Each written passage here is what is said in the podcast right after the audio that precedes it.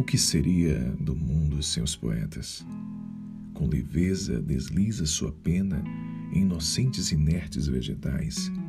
Com a folha e a caneta fazem amor, querendo tocar o pescoço dela através da folha refletida na arandela.